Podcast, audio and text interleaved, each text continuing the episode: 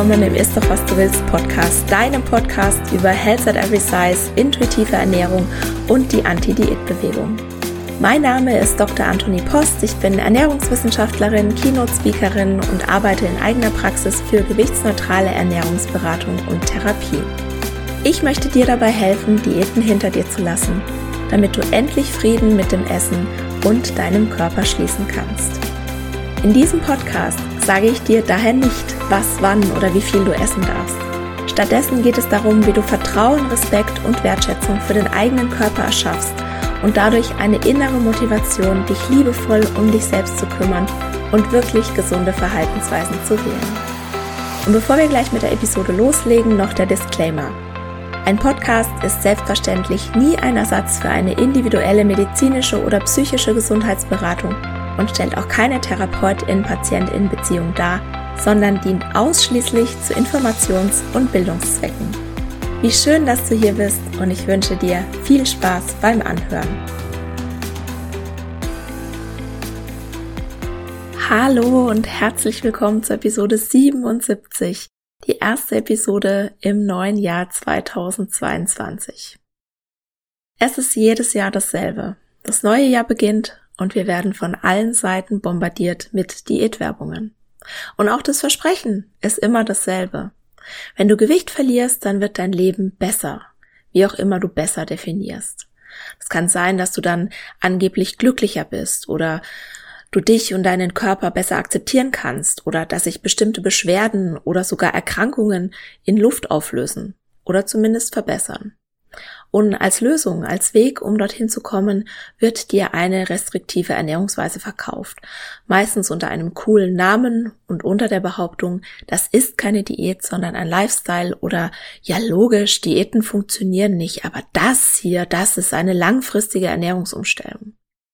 Auch wenn diese Diäten das oft nicht kommunizieren, ist das Ziel, dass du in ein Kaloriendefizit gehst und ja, dadurch wirst du kurzfristig Gewicht verlieren. Und vielleicht sollte ich an dieser Stelle auch nochmal eine explizite Triggerwarnung aussprechen für diese Episode für Essstörungen, Diätmentalität und für stigmatisierende Sprache. Und wenn ich so drüber nachdenke, beziehungsweise wenn ich mir so meine Notizen anschaue, die ich mir zur heutigen Episode gemacht habe, ich werde wahrscheinlich auch Zahlen nennen. Falls du dir also nicht sicher bist, ob dich das triggern könnte, dann hör dir die Episode am besten mit einer anderen Person an, die dich im Fall der Fälle unterstützen kann oder dann im Zweifelsfall lieber nicht. Ich habe am Montag einen Insta-Post veröffentlicht und den verlinke ich dir selbstverständlich in den Shownotes und darin habe ich erklärt, dass die Gewichtsabnahme und die Zunahme nach der Diät zwei Seiten derselben Medaille sind. Wieso das? Was meine ich damit? Überleg mal, was passiert, wenn du vorsätzlich Gewicht verlieren willst. Zuerst fasst du mal den Entschluss abzunehmen. Und dann stellen die meisten ihre Ernährung auf irgendeine Weise um, die meistens dazu führt, dass weniger Kalorien aufgenommen werden. Und häufig kommt dann zu dem Diätvorsatz auch noch dazu, dass man sich mehr bewegen möchte. Und dadurch werden dann weniger Kalorien aufgenommen bzw. mehr Kalorien verbrannt, als der Körper braucht. Und das nötigt ihn sozusagen an die eigenen Fettreserven zu gehen. Und dann verlierst du Gewicht kurzfristig. Jede Diät funktioniert kurzfristig. Das ist die eine Seite der Medaille und die nimmt die Diätindustrie als Beweis, dass Diäten funktionieren, wenn du dich nur genügend anstrengst. Und du kannst es gerade nicht sehen, dass ich hier lauter Gänsefüßchen in die Luft mache und dabei die Augen rolle. Also Beweis, funktionieren, anstrengen. All das steht natürlich in Anführungszeichen. Und ich sage auch ganz bewusst Gewicht, weil das in der Regel keine Fettmasse ist, die du verlierst, zumindest nicht nur. Gerade am Anfang der Diät ist das erstmal ganz viel Wasser, besonders wenn du weniger Kohlenhydrate isst als vorher. Und es ist auch sehr wahrscheinlich, dass du Muskelmasse verlierst, selbst wenn du Sport treibst und in Anführungszeichen genügend Proteine isst, das ist noch lange keine Garantie, dass das nicht passieren wird. Und es gibt Organe in deinem Körper beziehungsweise Organsysteme, die sind auf Kohlenhydrate angewiesen. Zum Beispiel ist das dein Gehirn oder rote Blutkörperchen, weil die keine Mitochondrien besitzen und die Zellen des Nierenmarks, die auch nur wenige Mitochondrien enthalten. All diese Zellen Organsysteme, die brauchen Glucose. Und wenn du jetzt keine Kohlenhydrate zuführst, dann stellt dein Körper eben selbst welche her. Und der Stoffwechselprozess heißt Gluconeogenese und sichert in Notzeiten die Herstellung von Glucose. Wobei noch ein Einschub. Zuerst wird natürlich dein Glykogen abgebaut. Das ist dein Kohlenhydratspeicher. In dem Fall ist es der in der Leber und dieser Vorgang nennt sich Glykogenolyse. Und wenn dieser Speicher dann erschöpft ist, dann springt die Gluconeogenese an und dann werden bevorzugt Depotfette zu Glycerin und Fettsäuren abgebaut und über mehrere Stoffwechselprozesse in Glucose umgewandelt und daraus gewinnt dann dein Körper die Energie, die er braucht. Und es findet jetzt aber dein Körper nicht so prickelnd, wenn er an seine Fettdepots soll. Aber er hat ja keine andere Wahl. Denn das ist eine lebenserhaltende Maßnahme um den Blutzuckerspiegel aufrechtzuerhalten, wenn du zu wenig Energie zuführst. Und besonders wenn du jetzt längere Zeit sehr wenig isst, dann werden eben auch Muskelproteine hergenommen, um daraus Glucose und letztendlich Energie herzustellen. Und ich höre im Prinzip jetzt schon den Einwand, ja, aber dann geht doch mein Körper in die Ketose. Ja, hm, nicht unbedingt bei, ich sage jetzt mal in Anführungszeichen, normalen Reduktionsdiäten, selbst wenn die Kohlenhydrat reduziert sind, dann passiert das in der Regel nicht.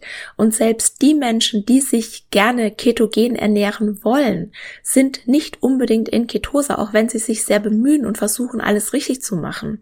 Mit Urinteststreifen lässt sich das auch nicht messen, ob du in Ketose bist. Denn diese Urinteststreifen, die geben keine Auskunft darüber, wie viele Ketonkörper du eigentlich im Blut hast hast. Und das ist der Wert, auf den es ankommt. Und ich persönlich würde aus ernährungswissenschaftlicher und gesundheitlicher Sicht sowieso keine ketogene Ernährung empfehlen. Und ich will ja auch ehrlich gesagt schon ewig eine Podcast-Episode darüber machen. Und das soll jetzt auch, das sollte ich jetzt auch wirklich mal demnächst machen. Und jetzt bin ich etwas abgeschweift und muss meine Gedanken sortieren. Für deinen Körper ist jedes Kaloriendefizit mehr oder weniger eine Hungersnot. Es kommt darauf an, wie sehr du dich einschränkst und es laufen dadurch ausgelöst biochemische, physiologische und psychische Prozesse und Regelkreise ab, um wieder ein Gleichgewicht herzustellen. Für deinen Körper ist es ganz wichtig, dass du immer im Gleichgewicht bist. Und es ist beispielsweise auch so, dass auch unser Gewicht einem Regelkreis unterliegt, weil unser Gewicht soll stabil bleiben, wenn es geht. Und das wesentliche Merkmal eines Regelkreises ist die Rückkopplung von Informationen. Das bedeutet, es gibt einen bestimmten Sollzustand und der wird die ganze Zeit überwacht. Und jetzt nimmst du Gewicht ab, der Istwert verändert sich und stimmt jetzt nicht mehr mit diesem Sollwert überein. Soweit klar, oder? Also wie gesagt, das ist jetzt eine sehr, sehr vereinfachte Erklärung und falls ihr jetzt Menschen zuhören, die ihr täglich Brot mit Regelungstechnik verdienen, äh, ja, bitte rauft euch nicht die Haare. Das ist wirklich jetzt eine ganz, ganz, ganz vereinfachte Erklärung, wie da diese Regelkreise im Körper ablaufen. Und im Prinzip gerät durch die Gewichtsabnahme ein stabiles System aus dem Gleichgewicht und das löst dann Prozesse aus, die den Ist-Wert wieder dem Sollwert angleichen sollen. Und das Ziel eines Regelkreises ist, eine Regelgröße, zum Beispiel ne, in unserem Fall jetzt das Gewicht, konstant zu halten, beziehungsweise auf einen gewünschten Sollwert zu bringen oder auf einem gewünschten Sollwert zu halten. Und dieser wird auch oft Setpoint genannt. Und genauer gesagt ist es eigentlich eine Set Range, ein Gewichtsbereich, so von etwa acht bis zehn Kilo, in dem wir unser Gewicht auf gesunde und natürliche Weise willentlich beeinflussen können. Und in welcher Gewichtsklasse aber dieser Setpoint liegt, das bestimmt unser Gehirn. Und wir haben da sehr, sehr wenig auch tatsächlich mitzureden.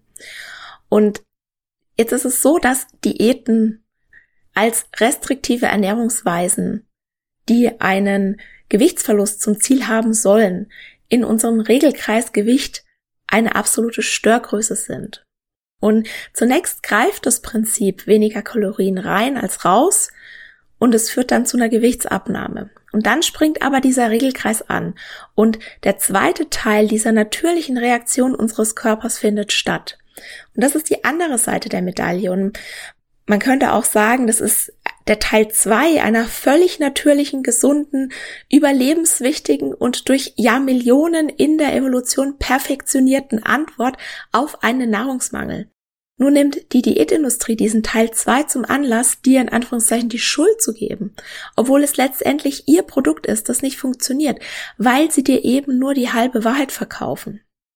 Das ist eine gesunde Reaktion unseres Körpers, der als Antwort auf die Restriktion versucht, Energie zu sparen und uns dazu zu bringen oder uns dazu zu bewegen, mehr zu essen. Und beispielsweise wird in diesem Teil zwei dieser Reaktion unseres Körpers, ne, nachdem jetzt dieser Regelkreis angesprungen ist, der Grundumsatz verringert, die Hungerhormone steigen, die Sättigungshormone wirken nicht mehr richtig.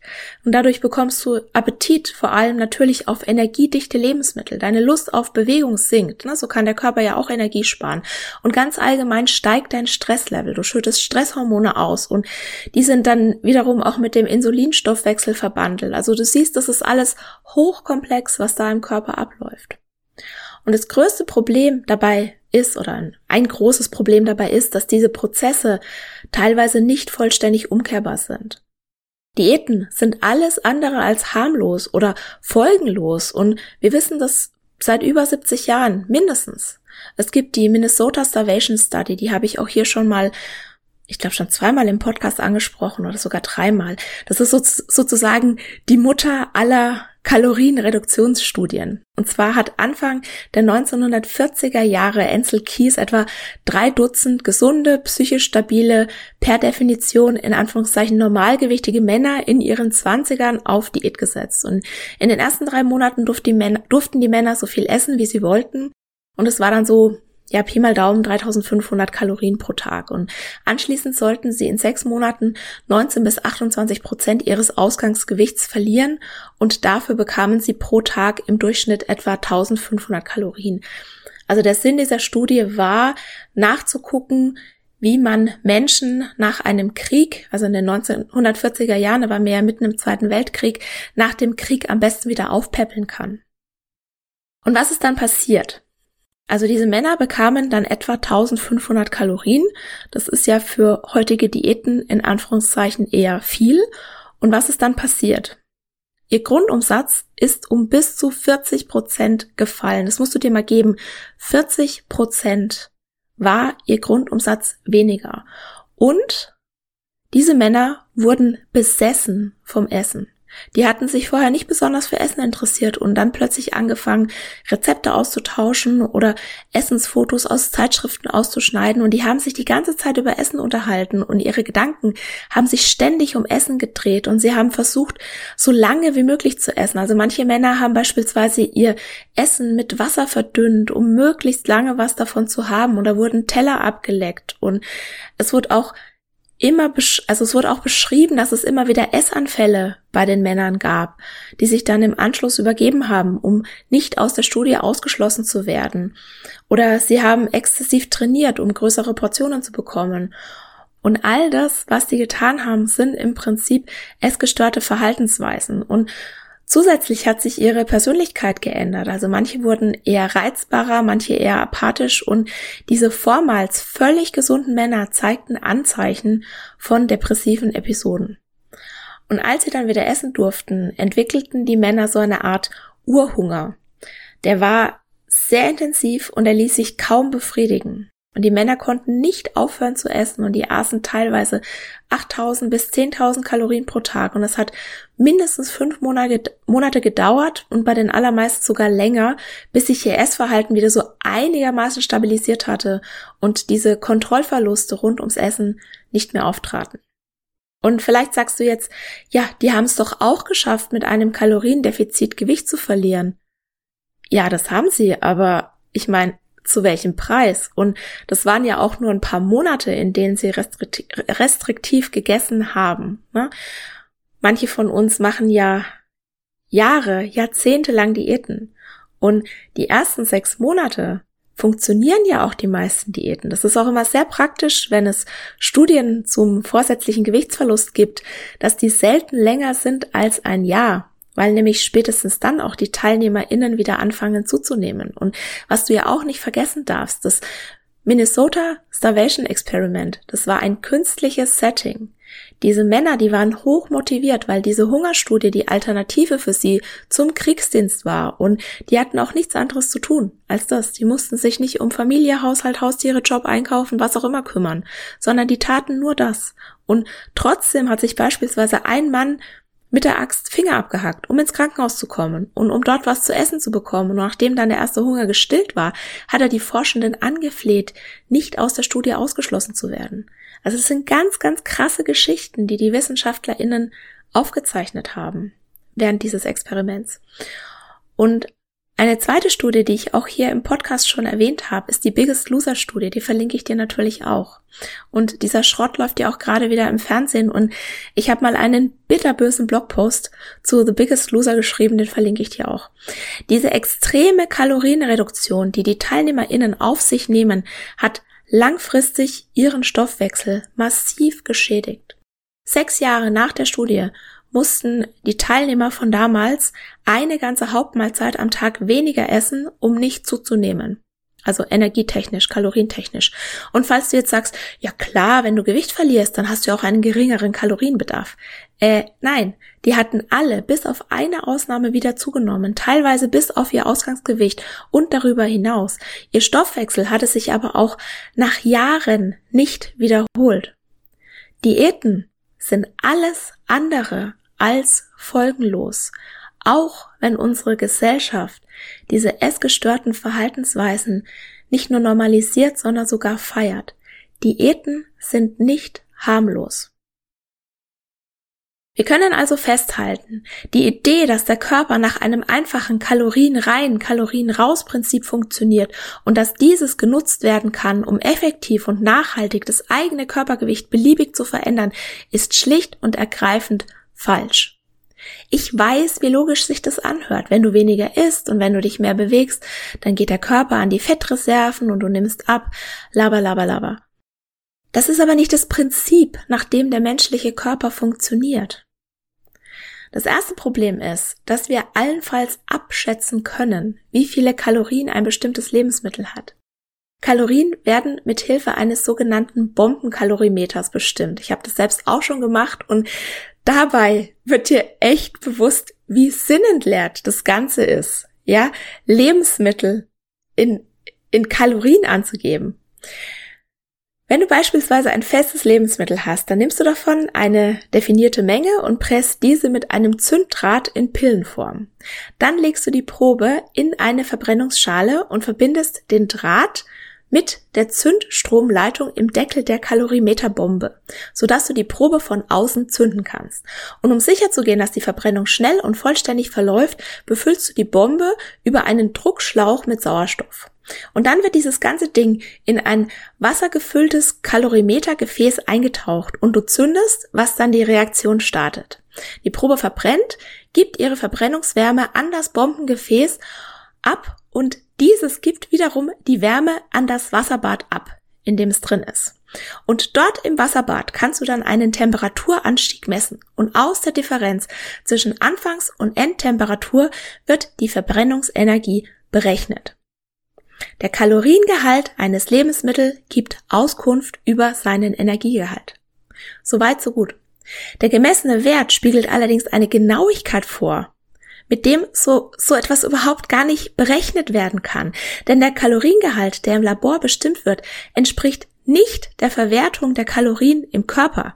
Das ist das zweite Problem. Es ist von vielen verschiedenen Faktoren abhängig, wie effektiv du diese Kalorien nutzen kannst. Und es wird von allen möglichen Faktoren beeinflusst, wie Genetik, Schlaf, Medikamenten, Drogenkonsum, legal und illegal, Stress, Krankheiten, Menopause und besonders auch davon, wie viele Diäten du schon in deinem Leben gemacht hast.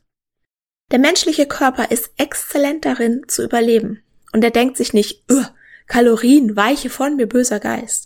Wenn du deinem Körper weniger Kalorien zuführst, als er braucht, dann denkt er sich nicht, oh super, indem du alle meine Bedürfnisse ignorierst und mich hungern lässt, werde ich bald in das gesellschaftlich konstruierte Schönheitsideal passen, das gerade Trend ist. Yuppie. Dein Körper denkt, oh verdammt, ich verhungere grad, wir müssen was tun. Panik, Hilfe, Panik, Panik, Panik. Wenn du deinem Körper weniger Energie zuführst, als er braucht, dann wird er sich anpassen. Und während er das macht, wird er wahrscheinlich auch etwas Gewicht verlieren. Zur Erinnerung, das war die Vorderseite der Medaille.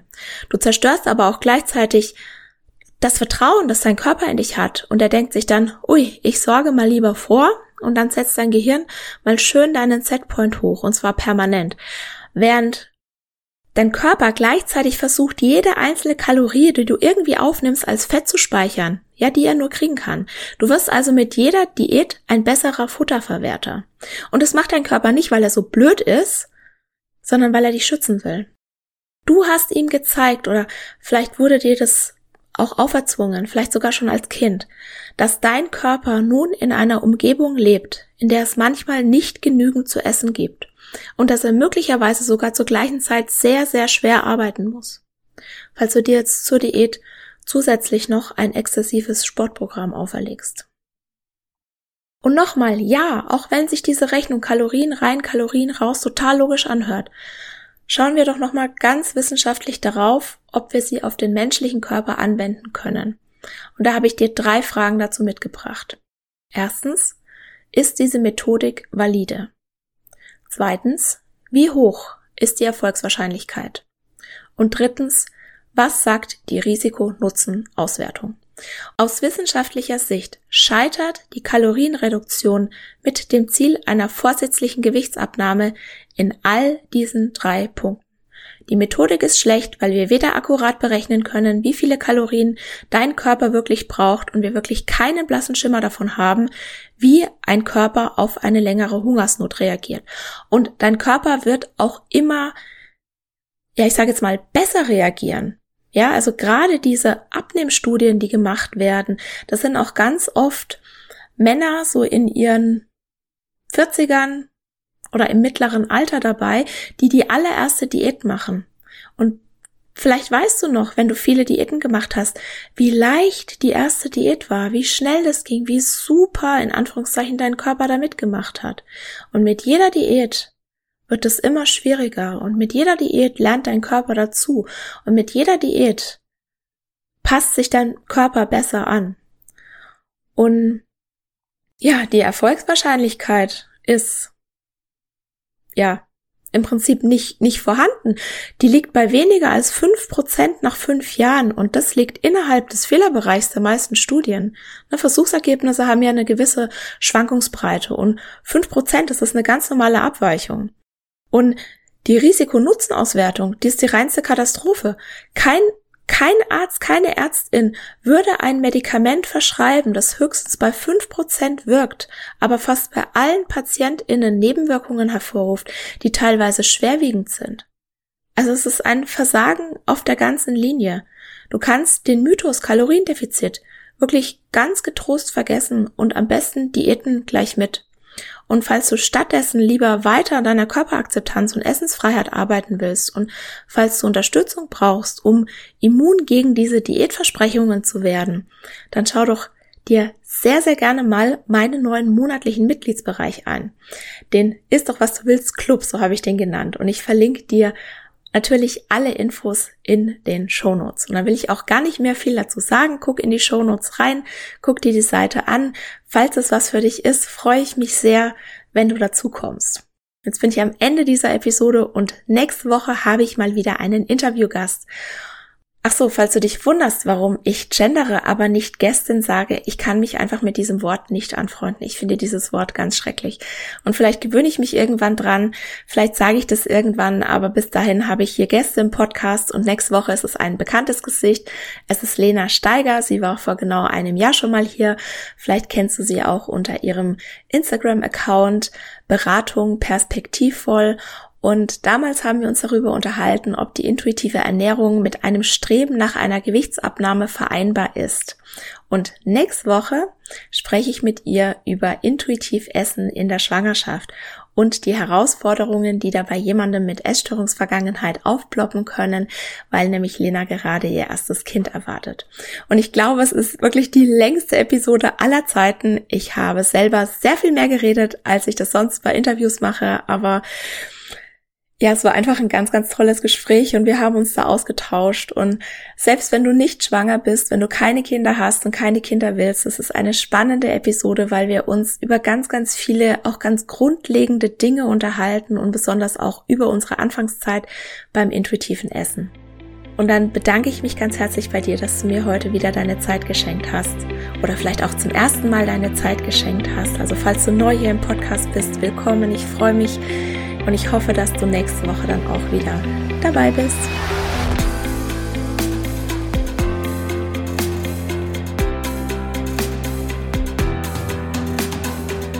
Und das war's für heute. Ich danke dir von Herzen fürs Zuhören und hoffe, dass dir die Episode gefallen hat und dass du ganz viel für dich mitnehmen konntest. Falls du gerne noch mehr regelmäßige Anti-Diät-Impulse möchtest, um endlich Frieden mit dem Essen in deinem Körper schließen zu können, dann ist eine Mitgliedschaft im Ist doch was du willst Club genau das Richtige für dich. Das ist ein monatlicher Mitgliedsbereich, den ich am 1. Januar 2022 gestartet habe und der dich bei deiner Reise zu mehr Essensfreiheit und Körperakzeptanz unterstützt.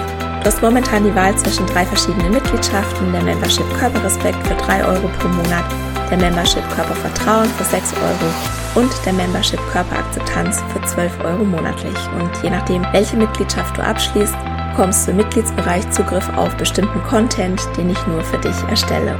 Alle Infos zum Mitgliedsbereich bekommst du auf www.antonipost.de-membership und selbstverständlich verlinke ich dir die Seite in den Show Notes. Ich freue mich, wenn du Teil dieser liebevollen, starken und mutigen Community wirst, die dich dabei unterstützen wird, dich wieder mehr mit deinem Körper zu verbinden und immun gegen Diätversprechungen zu werden. In diesem Sinne, isst doch was du willst und alles Liebe, deine Antonie.